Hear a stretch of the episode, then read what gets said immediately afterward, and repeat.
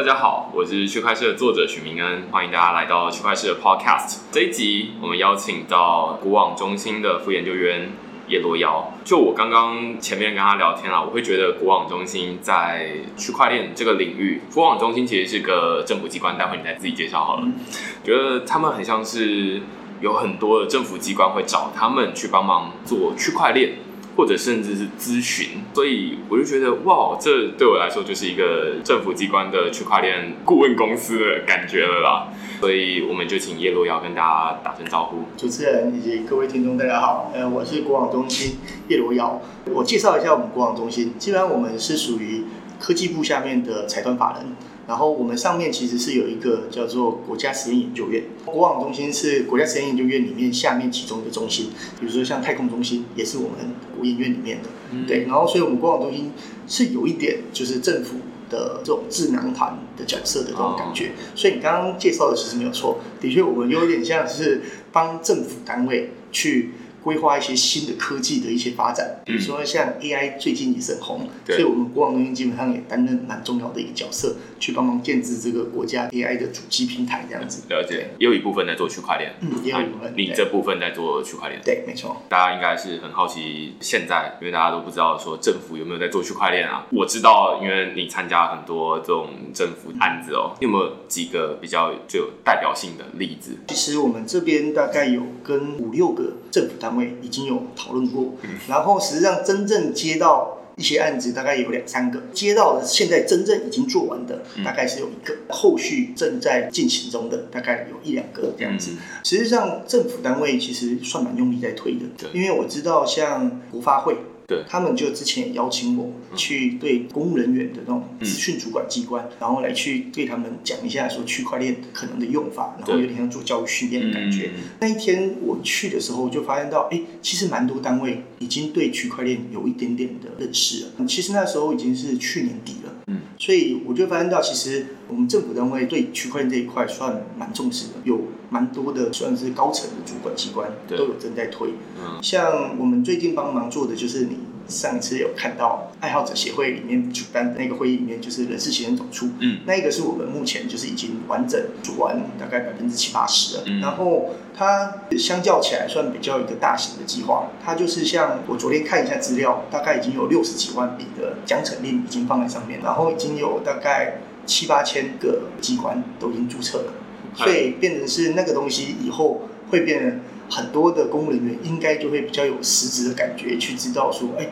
区块链原来用起来的感觉是这样。怎么样？我觉得刚刚听到一个有趣的东西，稍微再帮他补充一下，就是。我自己在邀请你来的之前，我就 Google 一下，然后发现你除了有在帮他们做这件事情之外，网络上还有公务人员内部的教育训练、区块链课程，也是你去帮忙上的。然后就是教以太坊啊，然后教智慧合约啊，这这些东西。对，所以我们今天的来宾相当有代表性哦。那刚好提到一个是行政院人事行政总处的案子，我前面其实之前有文章写过啦，这主要在做的事情。是纸本作业的数位化，对，那你可以稍微解释一下，就是说他们到底是怎么样突然发现说，哎，我们想要用区块链，还是他们其实本来只是想要说我们要做数位化？不知道这前后你有没有参与？其实这个严格说起来，我不太确定他们一开始只是想要数位化，还是就是一开始就想要区块链。但是我知道他们数位化的程度其实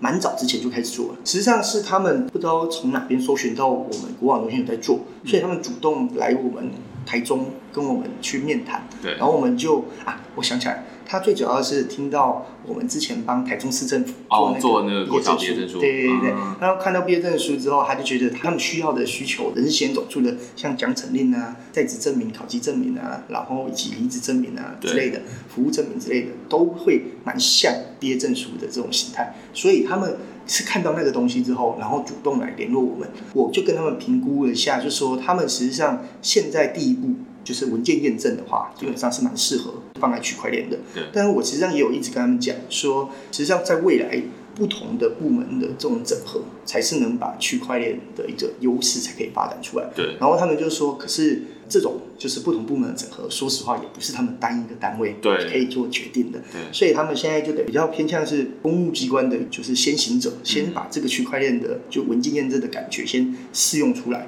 然后他们现现在强调点说是资本化，对。但是实际上他们本来一开始规划的时候是希望说未来在这种就是因为他们公务员其实常常调机关，对。然后他们希望调机关的时候，不用说发很多公文，因为他们说常常发现到你在调机关的时候，他们很多奖惩令都会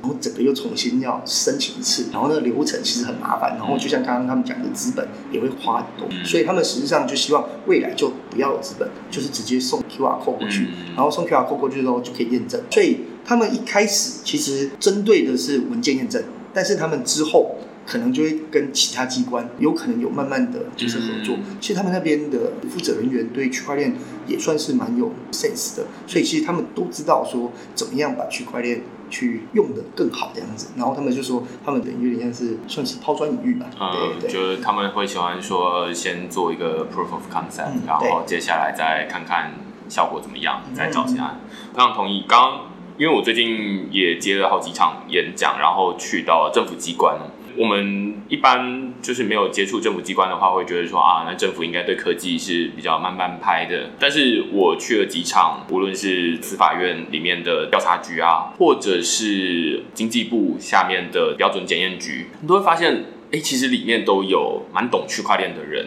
然后他们也都有在注意科技的趋势。那但是大家总是会说啊，那为什么现在好像都没有看到什么了不起的区块链应用？我觉得这可能就回到刚刚你前面说的，就是说现在大家用区块链最重要，其实用区块链最大的价值在于跨组织的协作。大家本来都是数位化的系统，政府早就已经在做资本作业数位化的事情了。但是当我们的机关不一样的时候，我们就不在同一套系统里面。那于是我们就通通都得要把这些原本数位的东西再印成纸本，再传过去，然后它再 T 成数位，大概是这个逻辑。那于是大家就在想说，有没有办法可以让这些用来跨组织传递的纸本，同样也可以数位化，就不需要再透过纸本来彼此协作，那就可以提升效率。那刚刚提到就是行政院人事行政总处的例子，我相信他们本来就已经有数位化的奖惩令了，本来就都有发纸本给大家。那只是发纸本给大家，他们有一个很有趣的情况，就是大家没有拿过奖惩令，你们不知道，就是他在那个活动上面说，哎、我们一年要发一千万多张的纸本出去。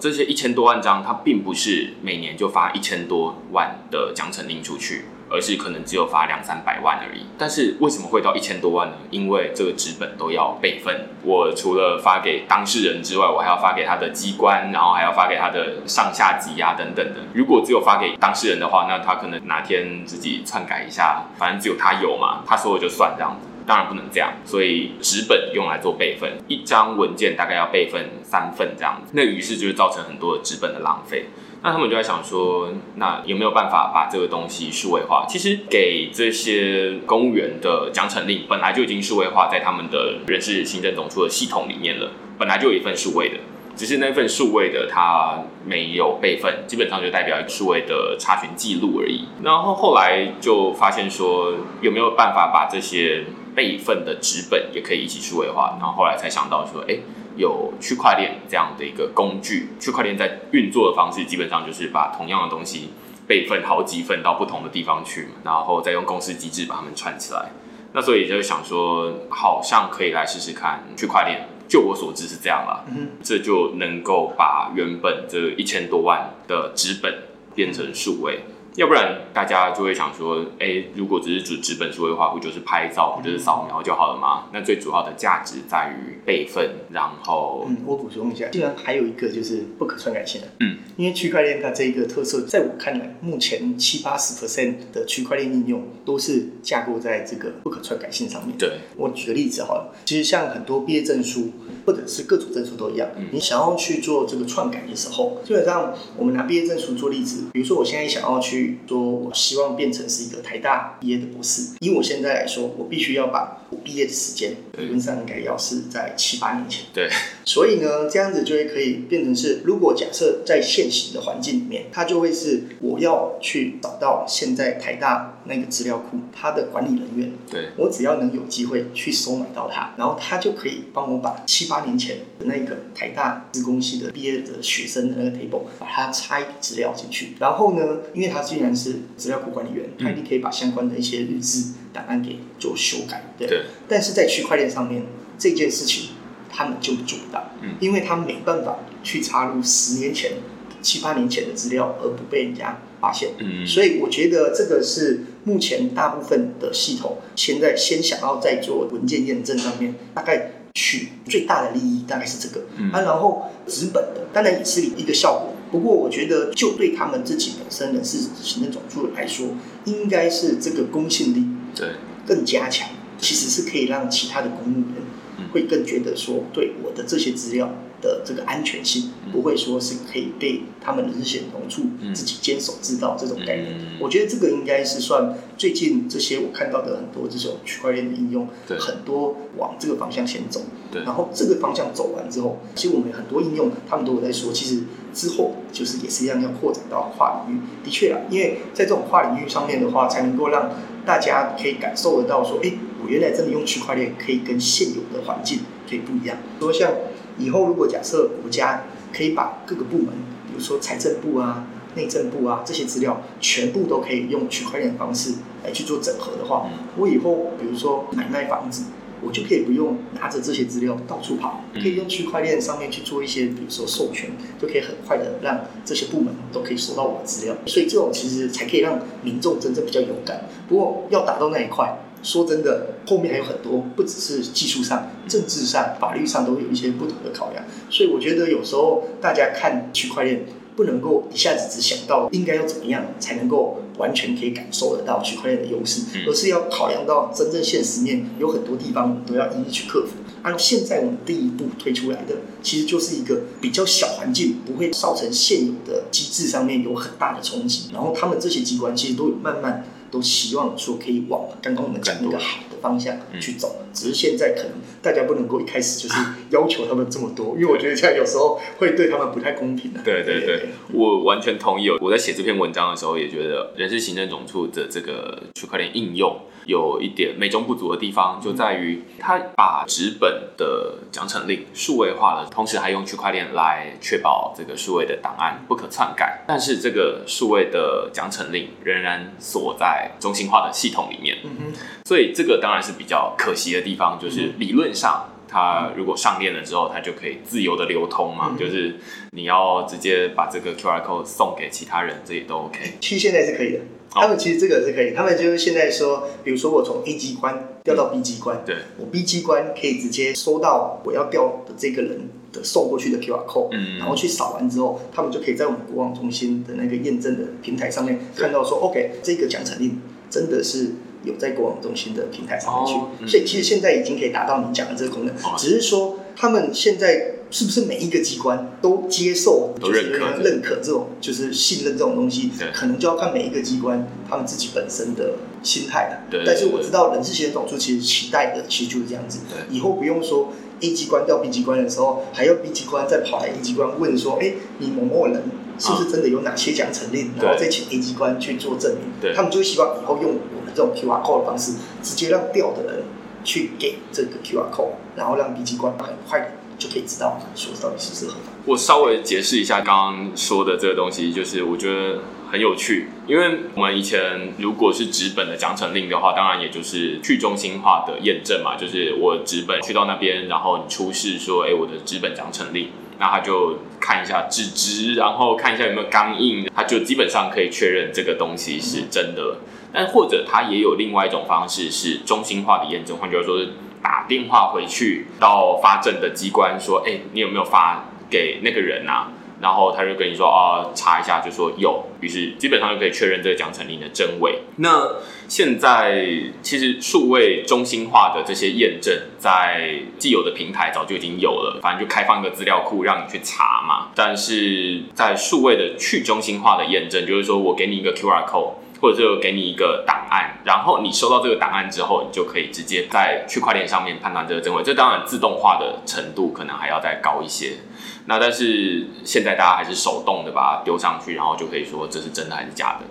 我觉得回头来看，就是说以前中心化的验证基本上都是靠一个单一的单位啊，就是说这个单位这个权威的认证的机构，无论是行政院还是行政总处，他帮你盖个章，或者是他认可你，这就 OK。但是现在区块链的一个验证。基本上是说好，那我人事行政总处当然也是在上面认可啊，我发行给你，或者是说那个发行单位他直接发行给你，然后看另外一个单位他要不要认可这个机制、这个章或是这个发行单位，所以这感觉就是回到了一个纸本的作业，就是说好，那那个纸本的作业，它基本上只是说。假设你是从调查局调到另外一个法院好了，这两个单位他们彼此之间互信，就是说啊，那我们说好就好，我们不需要再回到一个最大的主管机关，例如说行政院等等的。那所以这就可以纸本本来大家就已经很熟悉了，但是我们接下来要做的是说啊，那数位也可以档案就可以直接传过去，然后上面就说，哎，那我们在这个地方验证这个数位档案是真实的，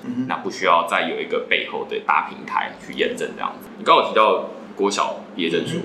我知道这可能是你们很早做的，大概在去年吧，去年中结案的。对，毕业证书是现在目前看起来是最有代表性，可能是美国的 MIT，嗯他们做他们的毕业证书，就是麻省理工学院的毕业证书。那因为他们的毕业证书很有价值在职场上，所以他们就想说，那用区块链发毕业证书，然后避免这个东西被伪造，然后大家也可以。不需要再每次打电话来，我相信他们可能也每年都接收到很多电话，那所以就想说啊，你自己去查啦这样子。但是我们在做国小毕业证书的时候，我当时就有很多人批评，就是说，哎，国小毕业证书谁要伪造啊？我必须说实话，的确，在国小来说的话，其实说的我会去查国小毕业证书的正确性，大概只有国中入学的时候，这是事实。不过那时候最主要是因为区块链刚出来，我一直觉得区块链，尤其在做证书这种类型的文件的话，你没有一个主管机关动跳出来。对，说他要配合的话，对，基本上这个东西我觉得没什么意义。就像之前有厂商曾经想问我说，绿电凭证，对，他能不能够自己去发行？他感觉起来好像是绿电的产生商的感觉。然后我就跟他讲说，你没有主管机关的认可，你自己发行是自己开心而已，对对？所以那个没什么意义。所以在当时的环境，因为那时候是在二零一七年的时候。那时候其实区块链还算是很新，其实真的在发展出来的应用系统其实很少。其实那时候是因为台中市政府那时候的一个算是资讯者嘛，对，那时候是一位萧景登萧顾问，他主推说，因为他们在台中市政府里面能够管辖的，比如说像有一些少数的高中以及国中以及国小，对，然后其实我们原本一开始。是要国中、国小都要一起，至少要选各一家，让高中去验证他们，然后有点像一连串的。嗯。但是呢，最主要是因为，就像我刚刚讲过，就是因为一开始发行出来的时候，最麻烦的就是一线人员要配合。我们在做那个系统的时候，找了一家比较小的国小，因为那小的国小它毕业生不算很多，所以。他们愿意配合，但是我们早上一讲国中是有大概八九百个人要同时毕业的。那时候我们的协调就发现到，他其实觉得，因为那时候好像他们要有点像是国中要升高中的时候，他们有一些准备一些资料，然后他说他们那光准备那些资料，让他们老师就会很麻烦。对，所以他就意愿不是很高。对，所以我自己也觉得，其实我必须承认。只做那个国小毕业证书，其实比较偏向是一个试行的，对，是一个 POC，只是让大家知道说，哎，毕业证书是真的可以拿来在区块链上面用，而且那时候我们国内其实也还没有说真的有发行出来，真的试用给大家看，所以基本上我觉得那个就是大家说的其实也没错，的确那个在国小上面，我个人认为不是说真的像像而是先走出这么有代表性，对，不过我觉得。他们其实我那时候在做完之后，我一直有跟就是小景跟顾问一直讲说，如果可以的话，继续把它推下去，然后让他到国中、高中，只要高中之后，因为实际上高中的毕业证书，有些人就开始认，就像我认识很多人都会说他是比如说建中毕业的，一中毕业的之类的，所以我觉得大家就会开始去认可就高中毕业证书的重要性，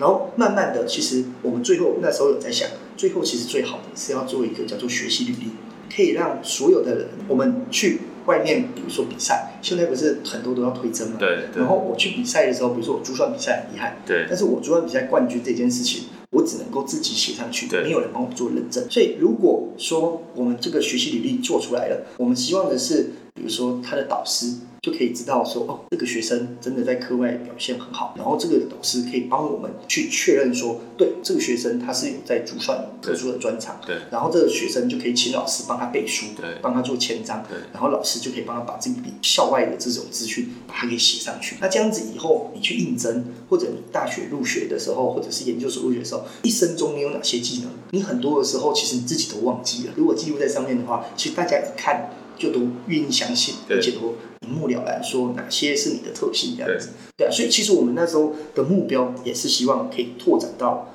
很大。其实那时候我们甚至还是想说，最好的是跟一零四或一一嗯可以合作，因为他们是提供一个平台，让人家去找工作，或者是让公司去找人才。所以他们如果能够有用这个机制，然后就变成是他们可以确保应征者写的那些履历是合法的。所以我们自己觉得那时候其实设计是这样子，但是就像我刚刚讲的，实际上很多东西在推行的时候，必须考量到比如说法规啊、能力啊嗯诸如此类的，所以这些就是计划永远赶不上变化。对对对，所以那时候其实的确国小毕业证书算是我们一个试行的一嗯个小的一个 project。所以就是实作上通常都会遇到先从单点，但是你会发现区块链它的用途基本上是一个面的应用这样子，那所以你很难判断说它到底现在是只是才刚开始的一个点。还是说他就只有看到这件事情，然后很多人会抓着这个点，就是说啊，你看杀鸡用牛刀啦。嗯但事实上可能只是因为他的时间还不够，就是他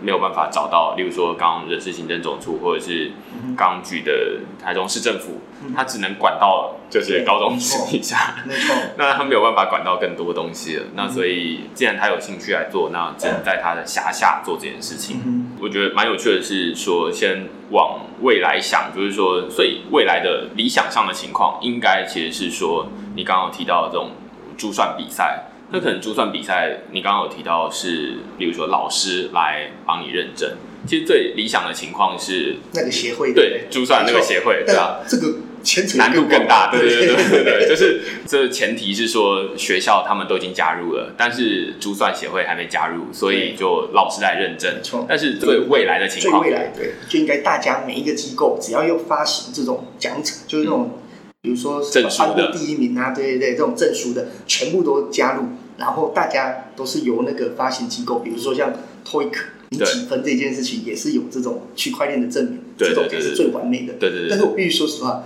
要达到这种完美世界，大概看十年后，可能 可能都都还来不及。对对对，对，所以现在大家在说区块链，其实你就会把它当成是数位钢印来用，这样就是说大家都用同一套数位钢印，采用的你刚刚说一零四一一一一，他们也认可这个数位钢印，所以只要盖上这数位钢印，基本上就可以说啊，那知道首先是谁盖的，他在什么时候盖，那个时序没有办法变动，内容也没有办法变动，于是我就可以相信说你拿过来这东西是真的。那这个应用当然是在台湾，可能大家比较少看到伪造的东西，当然偶尔也会上新闻了。但是，例如说在中国，很常会出现这种假的证件的时候，他们就更适合来使用区块链这样子不可伪造、不可篡改的新的科技这样子。回头来看，就是说我之前在那个文章里面有讨论过，证书其实是一个纸本作业下的产物。换句话说，它没有办法直接把成绩登录上去，或者是它没有办法把它拆得更细。举例来说，我们大学毕业证书，它可能是四年的成绩都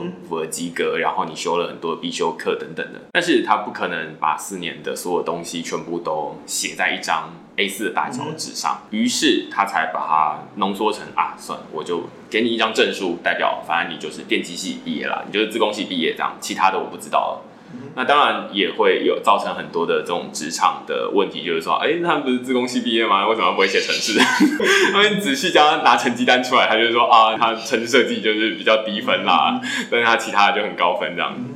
所以这其实有很多有趣的情况，但是如果它数位化了之后，理论上它就可以碎片化。这其实跟区块链未必有关系，这可应该是没关系。就是数位化它可以碎片化，于是你就可以直接把成绩或者是更多细微的表现放上去。我觉得这种把细微的东西一个一个组成毕业证书，其实它理论上可以组成很多不同的东西，例如说哦。我们从你的成绩看起来，你应该是某一种专长，但是现在大家看起来就是，例如说是台大资工系毕业，所有人都是台大资工系毕业生，没有什么不一样，名字不一样而已。对，但是如果你加上了成绩，或者是再加上校外表现，那其实每一个人的毕业证书都可以长得不一样。我觉得这可能才是比较合理的情况。嗯，你讲到一个其实很未来的东西，就是 AI。跟区块链的结合，嗯，就像你刚刚的特色，基本上就是所谓的类似有点像是个人化，嗯，然后其实 AI 就是把这些个人化，比如说你以后假设是一一或一零四，他们希望说帮就一个企业找到，比如说在硬体设备上面写韧体很专长的一个。员工的话，他就可以利用你刚刚讲的，因为每一个人上来之后，假设他们都会把他们的资料，假设都有区块链认证，然后而且都可以碎片化，就把他各个成绩都放上来，他们很快就可以帮忙找出来说，哎，我跟你找到的人不是只有资工系，而是资工系在某一个成绩里面特别专长的，所以这样子的话，这个也是我刚刚讲，其实这就很未来，一步一步，在我看来，其实很多人现在在讲说 AI 跟区块链的结合，其实我自己认为啊。应该比较偏向的是区块链是一个资料的收集，它 AI 最需要的基本上就是大数据，所以可以利用区块链配合一些，比如说像代币的发行，然后来鼓励大家把这些资料放上来，然后放上来之后，你 AI 可以发挥的功用就更大了。其实我自己认为啦，因为很多人其实也问过我这个，就是说最近 AI 很红啊，啊区块链也很红啊，两个人怎么样结合？而我自己的认为，其实他们要。一起完全很快的结合起来不是那么容易，但他们比较偏向是一个前后端的角色，在我看来比较偏向这样子。我也同意哦，因为目前看起来 AI 它是需要很大的资料的喂养，慢慢的喂它。现在大家就是说，哎，那到底有哪些资料？现在有很多的垃圾资料，那所以就会喂出水准不是很好的 AI。之前微软也有做一个 AI 出来，那就是骂脏话的，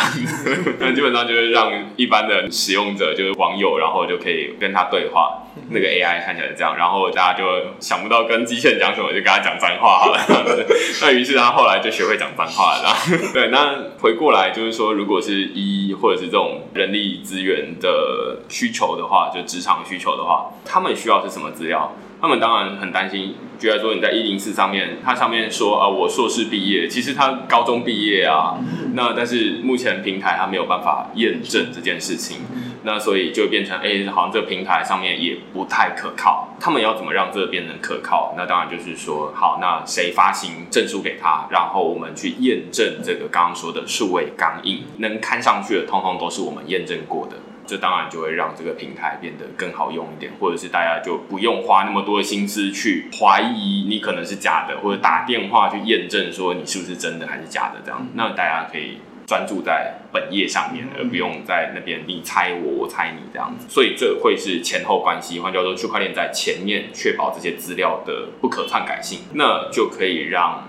AI 好好的去拿这些资料来用这样子。没错，对我觉得今天听起来的结论啊，就刚刚几个例子都可以看得出来，就是说，一个是区块链适用于。多单位复杂的写作，尤其是最好他们是没有关系的，他们就可以互相有点像是认彼此的数位钢印，那我们就可以省下很多验证的麻烦。那但是通常遇到的障碍都会是。我这个主推的这个机关范围有限，没错，不会是什么行政院的行政院长。如果是行政院长来推的话，那可能就是每一个全部都要一起做这样子。但是目前看起来还没有。那包含银行其实也遇到一样的情况，就我看起来就是说。每一个银行，他们各自想要做区块链，那结果做一个链又一个链，他们都好像一个小联盟，一个小联盟。但是理论上这件事情可能是要由央行来做，或者是由财经公司来做。它本来就是在做银行之间的打通彼此之间的资讯嘛。那为什么你不做区块链？其实有了财经公司，他们也有做做区块链这样子。那但是谁来定这个规格？目前看起来就是这个数位钢印的规格很重要嘛，就是大家先说好说这个东西我们认。那谁有资格来说这个东西我们认呢？可能就是那个最高的主管机关，无论是央行，如果是银行的话，那如果是病例的话，可能就是卫福部。那如果是行政院这些资本资料主管机关的话，那可能就是行政院或者是司法院等等的。那所以这看起来都是有一个更高的主管机关来管理这些东西。有可能他们彼此用的是不同的链，也有可能他们用的是同一个链，不知道。但是目前看起来，好像大家总是会觉得说，区块链的应用好像是，哎，那边放一炮，然后那边放一炮，或者是说这边点一把小火。然后不知道到底会不会烧起来，然后这边又点一把，会觉得好像有点混乱，不知道区块链到底应用在哪些地方。我觉得现在看起来，透过我们前面聊的，你可能就已经知道，就是说，好像它只是还没有烧起来。理论上烧起来应该是大家可以彼此协作这样子，对对对对对对，这样子应该大家的工作应该会比较简单一点，这样子。对，没有错，因为其实就像你讲的。因为跨组织基本上很多的时候就是要有上面的主管机关愿意认可，对，或者愿意指挥，对，说下面这些机关你们大家都一起帮忙，这样子才能够把区块链真的一个大的效益。才可以去把它发挥出来。对啊，像调查局的应用也是这样。那天就问说，哎，你们调查局用了区块链，然后保存了所有证据，但是如果法院他们不认可的话，那其实也没用嘛。所以现在当调查局用了，或者是中国大陆的检察官用了，那接下来大家会问说，啊，有没有判例？有没有就是真的把这个东西拿来当成判例的例子？这样才能确保就是说大家都认可这件事情这样子。所以看起来就是主管机关很重要了，就是无论你是由上而下来规定，就是说好，我们现在都认可这个东西，就有点像是以前我们都认可纸本上面的钢印，反正你收到这个纸本，你就基本上有点像见到尚方宝剑，你 就知道说啊这是可以的。那或者就是由下而上，现在比较多都是由下而上，对，就是说啊，那我们。试试看，我们想办法去揪我们的好朋友的另外一个机关来试试看，然后想办法连起来。那总有一天连起来之后，大家就会觉得哦，好像有变得好用一点点。我觉得这个通常比较慢，但是比较务实。嗯嗯，对。好，今天就非常谢谢叶罗瑶来跟我们分享，就是有非常多实际的案例这样。如果你喜欢我们这集的云节目的话，欢迎你在下方留言评分，我们就下个礼拜再见喽，拜拜，拜拜。